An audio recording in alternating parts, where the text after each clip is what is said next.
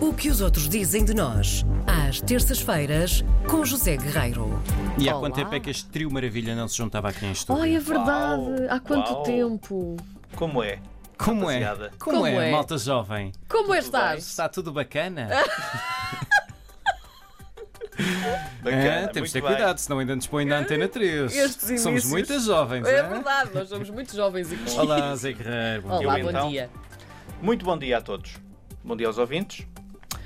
Eh, vale a pena sublinharmos aqui a causa de seis jovens portugueses que processaram 33 países por causa das alterações climáticas.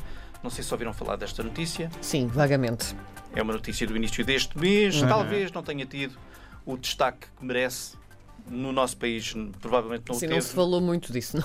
Sim, mas eh, de facto aqui. Até parece que qualquer- anda aí uma pandemia, não sei. É, exato. que ofusca todo o resto. É. Acabou, no entanto, por fazer, eh, embora não tenha tido grande destaque no nosso país, acabou por fazer o percurso das notícias, como, como é conhecido, e os outros, é deles que nós falamos neste, neste bocadinho, eh, acabaram por escrever alguma coisa sobre estes jovens, e porque a notícia acabou por ser difundida por uma série de agências internacionais, por exemplo, a Associated Press, e eu dou com esta notícia tratada em jornais como o Brussels Times, eh, na Bélgica, ou o distante Indian Express, de Nova Delhi. Portanto, a notícia Incrível. acabou por. eh, Costumo ler todas as terças. o Indian Nova Express. Leio, leio Que mais. bem, João. Express. mais por causa do Sudoku do que outra coisa. Então, nós estamos a falar, para os ouvintes perceberem, eh, estamos a falar de uma causa defendida por crianças e jovens com idades entre os 8 e os 21 anos, autores de uma ação que deu entrada há cerca de quatro semanas no Tribunal Europeu dos Direitos Humanos, em Estrasburgo, contra hum, uma trintena de Estados, 33 para ser mais exato, por causa das alterações climáticas e Portugal incluído. Uh, e ouvida pelo Brussels Times, a Catarina Mota, de 20 anos, que é que ela, ela é um bocadinho a porta-voz do grupo, ela diz temer pelo futuro dos jovens, dos jovens e dos portugueses também, evidentemente. Diz ela assim: Vivo com a sensação de cada ano, eh, a cada ano, que a minha casa se torna um lugar cada vez mais hostil.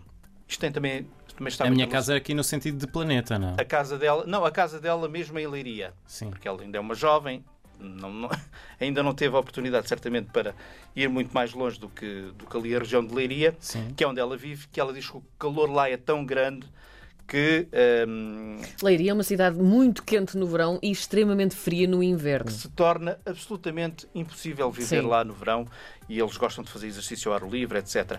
Mas isto também tem a ver muito com os incêndios. Estes jovens também Sim, o pinhal. os incêndios.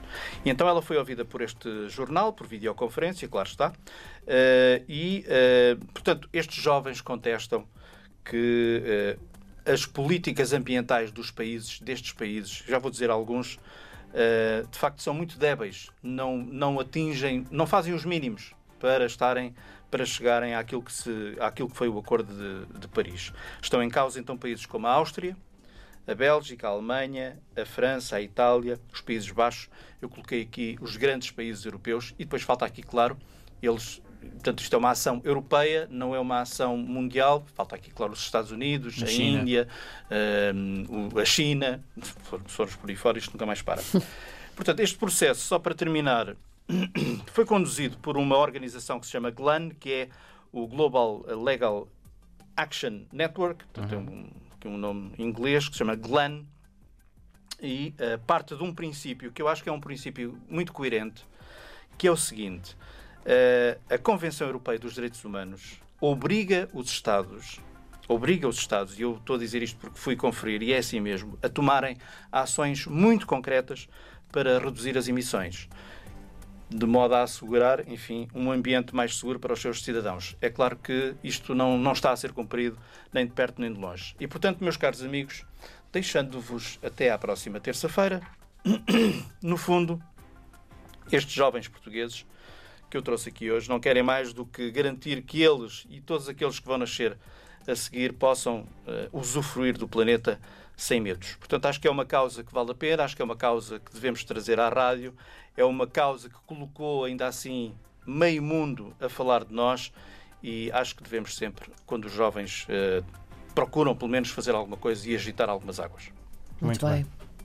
José Guerreiro. Espero que não outros- fiquem demasiado tristes. Não, não, não, não. Não, não houve Eh, aqui nenhum remate daqueles. Fico, fico introspectivo. Sim, exatamente, é isso. Mas Eh, pronto, é isto. O assunto também não é muito agradável, mas é o que é. fica até, fica até, às vezes fica até um pouco chateado com aquelas pessoas que, quando, quando jovens eh, tentam fazer alguma coisa, eh, que essas pessoas reagem de uma maneira como "Eh, o que é que eles sabem ainda da vida? Não sabem nada, são os, os idealistas. Sim. Pois são, mas tem de haver idealistas e tem de haver pessoas que fazem Claro. este tipo de. Tem de haver alguém que- tomam este tipo de. Ponha as mãos na massa e que tente mudar Pode alguma andar, coisa. é pode andar a bem ou pode andar a mal, mas os idealistas. Eu gostava de ter um filho num mundo um bocadinho mais eh, digno, portanto. Mais que sim. arejado. Mais arejado. Sim, mas eu acho que entretanto conseguimos chegar a Marte, portanto não te preocupes.